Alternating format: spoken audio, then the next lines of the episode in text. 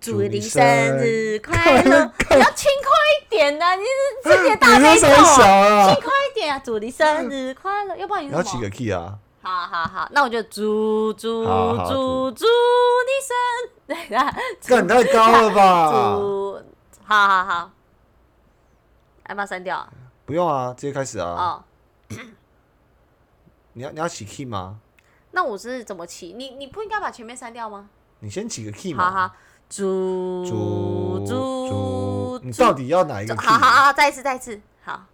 一二三，你还没起 key 给我啊？好，我我先起没，我这一二三就起 key 这样不。是，你要先给我个 key，然后我才知道你要猪那个猪猪，猪。嗯，好再好，再高一点，太低了。那你再那你要猪，猪。嗯，好好。一二三，祝祝你你生生！那你刚刚不是起这个 key？祝你生日！我刚说猪哎、我说二三祝你自己 solo，生你自己日 solo 快乐。那你后面再跟着我，第二句你再跟着我。好，好，祝你生日快乐，祝你生日快乐。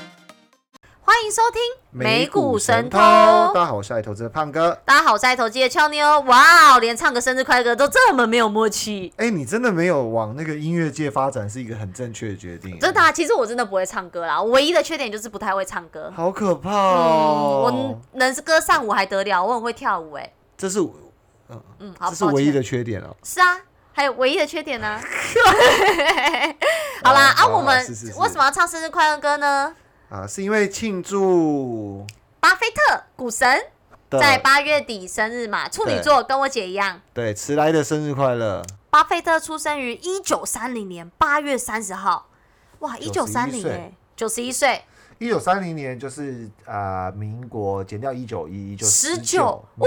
哦，，十九年听起来比九十一岁更老的感觉，真的哎、哇，好厉哎、害的。民国十九年呢、我我不知道我还在哪一你个星你球爷那爷边你。有你爷爷还在吗？我爷爷、奶爷爷或奶奶我爷爷奶奶，我不知道民国几年。我我你知道我现在爷爷奶奶在不在哦？ 啊，你还有以前的爷爷奶奶？没有，我刚刚想问会做年龄。我现在我奶奶还在，两个奶奶跟阿妈都还在，但哦阿公跟爷爷都不在了。 哦啊，那阿嬷外婆几岁啊？呃，是我外婆八十一岁吧，没记错的八十话一，岁，所以她会做美股吗？她不会， 她会破偶。我我家是破，我家是那个、啊、在彰化、啊，她每天哦要去破偶。泡藕哦是什么？泡偶就是那个啊，你哎、你你这你真的吃鹅啊都不知道怎么来的、你知泡道藕吃那个鹅啊都是他们老人家要在一个桌子上，然后要把那个壳这样子用尖锐的东西这样子挖起来，你知道其实挖久那个手会很痛，所以哦我你是爸说都、把壳破开，然后再把它再把它从壳上面敲下来？这样子对对，其实那个哦蛮那辛很苦那很的，累而且你知道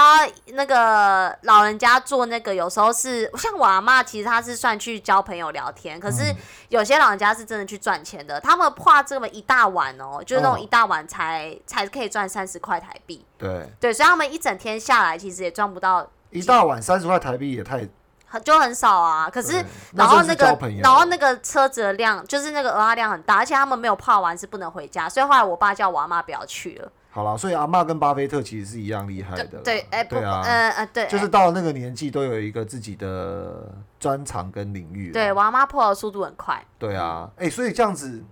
这样子，阿嬷是二十几年次，那巴菲特十几年次就更老了、哦，齁好厉害哦，！而且他身体也很健康哎对不对，哇，他脑袋还要很清楚，而且重点是他每天都喝可乐，还能还能这么健康，而且还得过癌症。嗯，对啊，重点是他头脑很清楚，到现在还是在做股票股对神，然后还可以跟罗宾汉的这个网友们这个呛虾隔空炮火对干。可是我觉得他的投资风格有很大的转变呢、在这两年是不是有一个比较大的转变？因为其实以前他都是走比较传统型产业嘛，就可能去买一些像你像胖哥刚刚讲的可口可乐啊，或者是其他的一些纺织传统的一些标的。可是在这两年来，其实他在他自己的播客下的这间公司里面摆放的持股，其实有蛮大的改变。对，因为它其实呃做一些比较稳健、好判断的行业，比如说铁路、电池、保险、家居、零售等等，就是旧经济的一些导向嘛，嗯，食衣住行居多。嗯这些东西其实呃，当然它也有一些不容易的地方，不过。二零一六年开始，其实巴菲特首次呃持有了这个苹果的股票。那随着一路的增长跟一路的加码之后，今天已经持有了一千两百亿超过，而且占投资的比重已经高达百分之四十五以上。哦，那其实他以前的组合上其实应该是不会有科技股，对不对？对，而且其实他甚至以前哦还很诟病一些，比如说像 IPO，嗯，比如说最近啊、呃这一年来大家常听到 SPAC 借壳上市的这些公司，其实他都是很诟病的。他觉得这种东西就是你把你的身家去赌在一个你完全不认识的公司身未上。知的领域上，对未知的领域上，可是他其实这几年做了一些很多的尝试，比如像他投资的那个呃印度的一些电商嗯，啊、或者是一些巴西的 FinTech，哦对，一些领域都是都是蛮新创，然后蛮蛮不一样股票。那像大家比较有注意到去年的新闻，就是呃，美国有一个新的纽交所上市案叫 Snowflake，就是一个资讯公司。其实巴菲特就在 IPO 的时候进行了投资，其实这些都是他两年内很大的一些转变，嗯。对，所以跟早期投资风格也不太一样。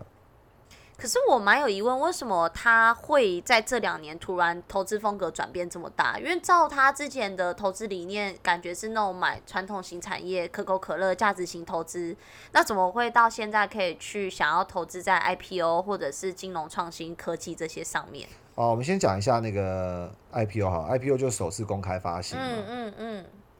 其实巴菲特原本对这东西很诟病，那当然根据这个诟病的痕迹，到目前为止他去投资这些 IPO 啊，我我个人觉得有两个可能性，第一个可能性是媒体有写到，就是因为他有几个副手嘛，第一个副手就是那个库姆斯啊，第二个副手就是那个 Wechsler 啊，嗯这两个副手其实对他的那个投资组合影响，或许有起到关键性的作用。但我我我个人更觉得是这样子，因为他早期又投资一些跟这个生活经济有关的，对就食衣住行有关的。那我觉得其实现在经济的转变很快嘛，所以我觉得苹果是显而易见的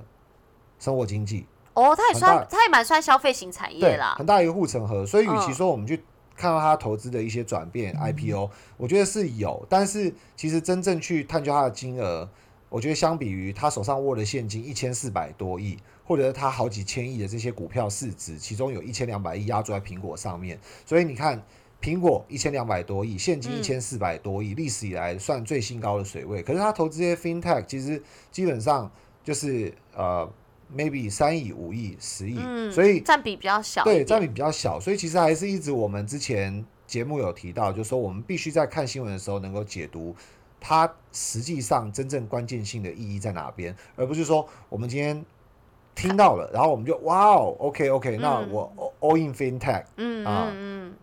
那聊完巴菲特的近况以及祝贺完他的寿辰后，我们也想借着他的生日之余，回顾他的生平事迹与投资关键逻辑，并且在节目的尾声，为听众朋友们依照逻辑筛选出潜藏巨大利润的投资机会。不可错过。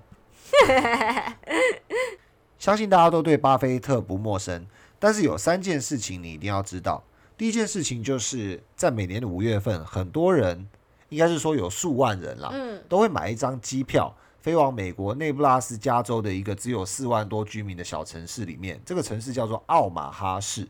啊，听两个年纪啊都已经超过九十岁的老人家一直在那边唠叨好几个小时，我、哦跟你喜欢唠叨一样哎、 但你没有他们那么厉害，你只是哎爱唠叨。可是怎么是飞到奥马哈市啊 OK 为什么？奥马哈是巴菲特的出生地。哦那其实记者也有访问过，奥马哈是是一个小城市嘛？为什么巴菲特都要一直待在这边，或者在这边办股东会，而是因不为是呃是跑他到华出尔生的地街？方吧？对，除了他出生地方之外，其实巴菲特也提到说，他在东西岸都有好朋友。嗯，那他东西岸都有好朋友的一个情况下，其实呃，他认为待过华尔街之后，发现一件事情，就是说市场上有太多的杂讯，然后待在华尔街，尤其那个环境里面的喧嚣，其实你好像觉得每天没有做一些事情不行，哦，所以当市场有一些动荡的时候，你就会做出一些过度激烈的反应。所以他认为，其实比较好的操盘跟判断，还是留在自己的房间，一个人静静的想。嗯如果假设这样子想都想不出什么好的方法的话，那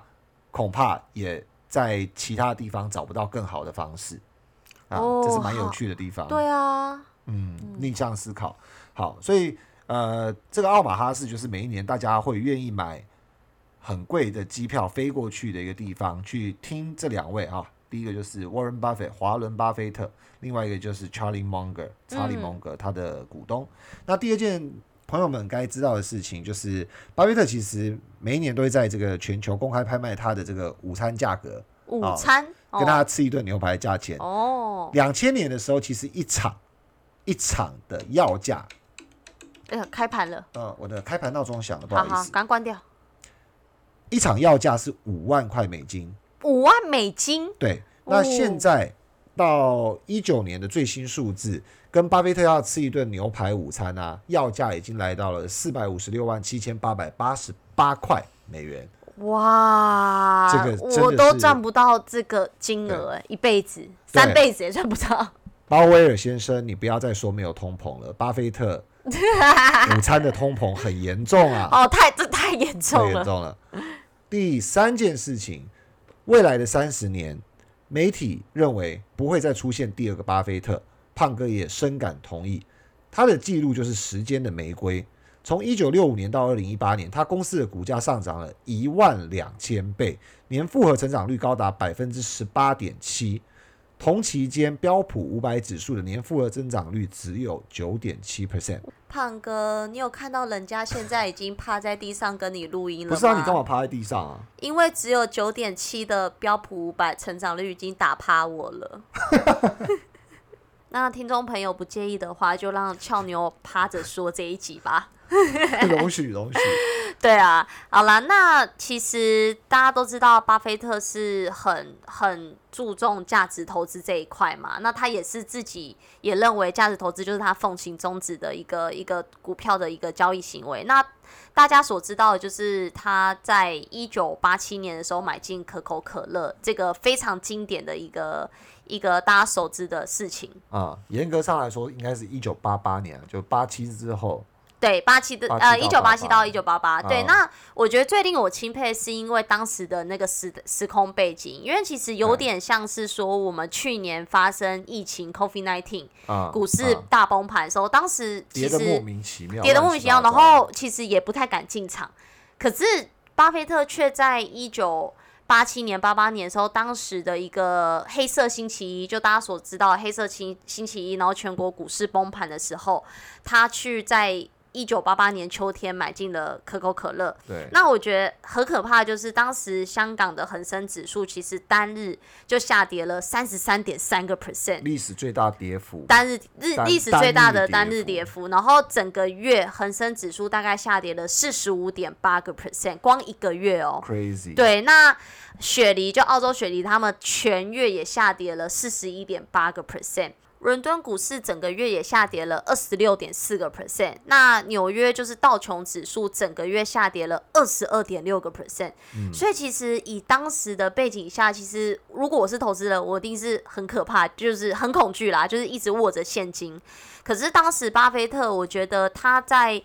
呃隔年的秋天，当然他应该不是买在最低点，可是当以然当时的背景下，他能重仓五点九三亿的美金。去买了可口可乐这一档股票，嗯然后在隔年一九八九年的时候，它的增持的金额已经增持了一倍，就是到十点二四亿的美金去买了这间公司。那背景下，其实我觉得它奉行的价值投资一定就是不管。股市跟不管不不管股价跟不管现行怎么样，他就是觉得如果这间公司是有内在前景的，就是基本的一个前景的话，他就是会去投。那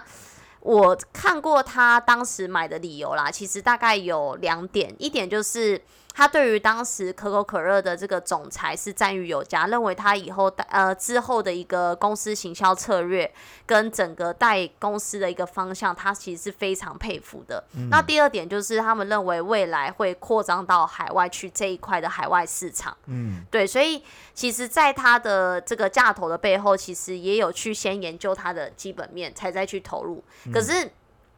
我觉得这就是奉行他讲的名言，就是别人恐惧的时候他贪婪，那别人贪婪的时候他应该要恐惧这这句话。其实我觉得当年交易还有一个更经典的地方，就是在呃，俏牛刚刚讲到八七八八年陆续建仓之后，其实八九年的时候，可口可乐已经占巴菲特股票的百分之二十，哦，就是是说他他占总他总资产，总资产部位的百分之二十。好，那当时账面价值是四十九亿美金，那这个百分之二十的概念就是五分之一嘛，嗯，不是废话。对对 啊，然后说五但分五分之一听起来就是好像你你飞镖射完五标，你没赢就就就掰啦，对不对？嗯或者是我我们这样想，如果假设他今天把资金孤注一掷到好未来的股票五分之一，哦，那那他就他就嗯那我们现在应该也不会讨论他了啦，也也也不会帮他唱生日快乐歌了，对啊对啊对啊，所以灰所飞以烟灭。架头他可以说是非常奉行。那到现在为止，他有呃上千亿啊嗯，其实他这的十苹年，果因为股票啊，对它其实可口可乐持有的时间真的是非常长，是大概以它十年的时间，它从十点二四亿已经翻倍成一百三十四亿的美金，所以等于是它已经获利了大概一百三十亿的美金吧。对，一九八八年以来，可口可乐股价更是大涨了一千七百五十 percent 啊，非常大的一个涨幅。那虽然现在这种糖水啦，也不是我们目前会饮食多饮食的东西，或未来发展的主流了，因为现在其实大家都吃健康食物吧，像我每天都在吃 BGI 对保养身材，对，对，但是以当时的时空背景下，其实这一笔交易也是堪称经典之作啦，所以我们嗯就、大家熟知的，我们就再跟帮大家做一些回顾。那讲到这个主流呢，俏妞就来跟大家分享一个未来十年必定要关注的饮食潮流——神偷牛肉面。我不知道你讲不出什么东西来。其实举有我真的要讲，举一个例子，其实假设以去年 COVID nineteen 神偷牛肉面的股价从两百五跌到剩三十块，哎呦傻子抠。这时，巴菲特看到了这个牛肉面的内在的最基本的一个价值，第一个肉多、甜汤很鲜美，然后重点就是海外市场的一个拓展能力，加上俏妞这个创办人他的一个未来代理公司的风格， 确定确定这家公司还有内在价值哎、有的，有的，有的，不要打断。好，那巴菲特就捧了一千五百亿的美金去买了这个神偷牛肉面一的千股五百票亿。不是约当他百分之二十吗？没错，就是二十，就跟可口可乐一样，他看到了我们的价值，哇、哦，对，然后捧了一千五百亿。十年后，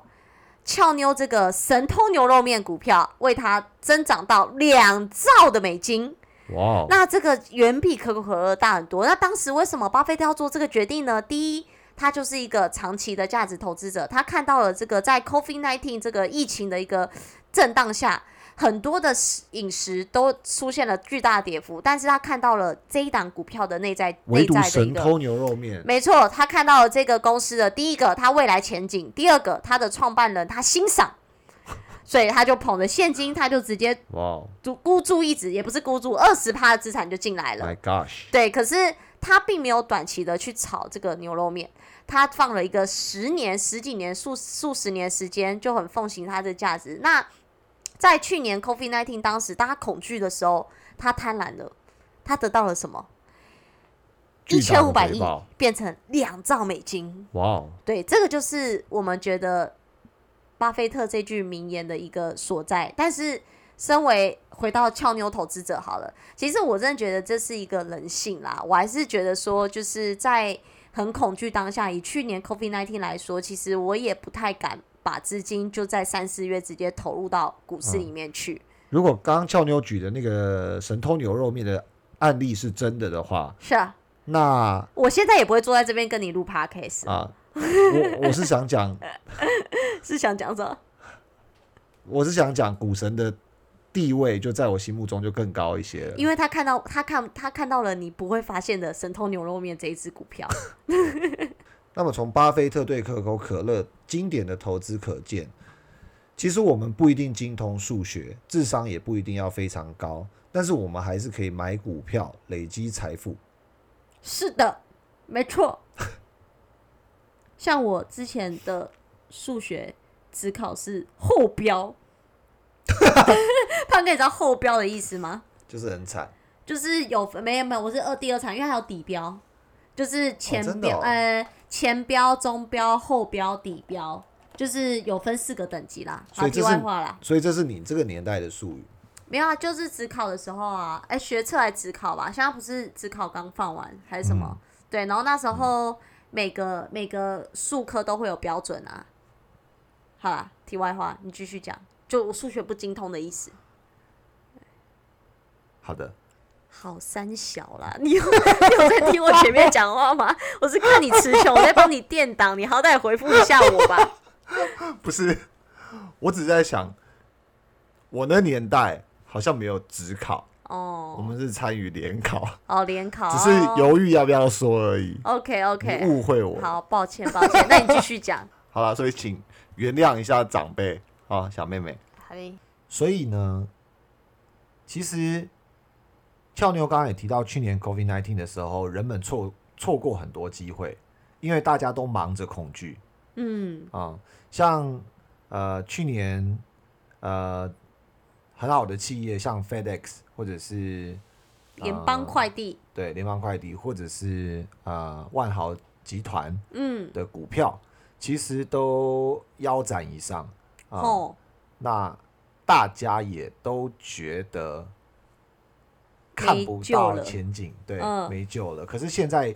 也都涨了一百到两百 percent 以上，嗯，而且他们都算是你可以看到经过历史的淬炼啊，然后有一席之地、享誉盛名的一家公司了。但是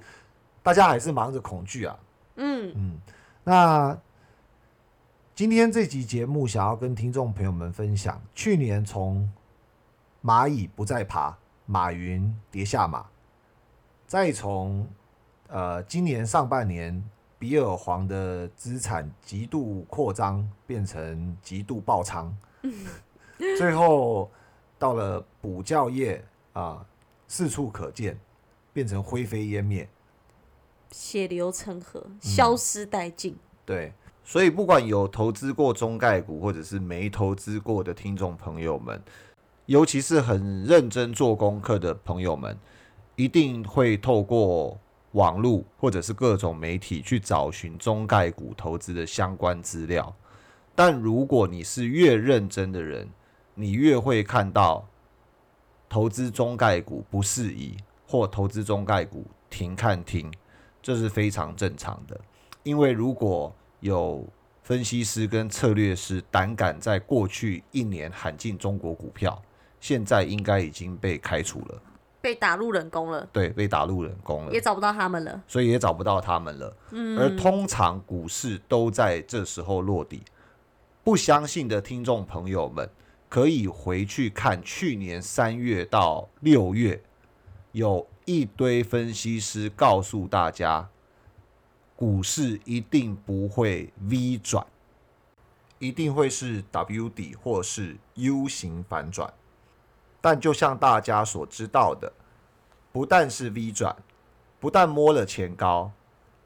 不但创了新高，还创了几十个新高。这就是现在看到的美国股市以及台湾加权指数。胖哥，你闭嘴！现在时间很晚了，我已经受够够了，不要再兜圈圈了，受够够 你不要再兜圈圈了。是哦，我想说叠字是 现在时下的网络用语是的，装可爱的用语。啊。我们今天美股神偷就要为大家介绍两档中国 E ETF，你干嘛那么小声？中国 ETF 强力推荐。 好，是是哪两档？好，这两档的代号呢，就是中国互联网 ETF，代号 KWEB；第二档中国大型股 ETF，代号 F 叉 I 插 I 插进去的插吗？ X 战警的 X 叉。跟俏妞分享一下，四、十、十二、二三四，这是什么摩斯密码？你有所不知，腾讯 FXI 还有 KWEB 是在去年三月以来的上升段，一直到今年二月，分别的涨幅是四十 percent、一百 percent、一百二十 percent 以上。事实是那个 F 叉 I FXI 一百是 E KWEB， FXI 是中国大型，KWEB 是中国互联网，然后最大的一百二十趴是以上是以上是腾腾讯讯单 OK 一个股。二三四，就是 FXI 从二月高点至今跌幅超过二十趴，嗯，就是中国的大大盘 E 型股 ETF，对大型股 ETF，再来是 KWEB 中国互联网 ETF，跌幅超过三十 percent 以上，嗯，还有腾讯股票跌幅超过四十 percent 以上，所以其实就是涨得多，跌得也多。涨得多跌的也多，涨得少跌的相对少。哦，你被公会为好吧，那胖哥来跟大家分享一下，为什么 iShare 中国大型股 ETF 代号 FXI 为什么相对波段涨幅低，跌幅也相对低？因为它的持股相较分散，持股依产业分布，一共布局了十种产业，前五大分别为非必需消费三十三点一一 percent，金融类二十九点三四 percent。通讯类十二点四四 percent，健康护理七点零六 percent，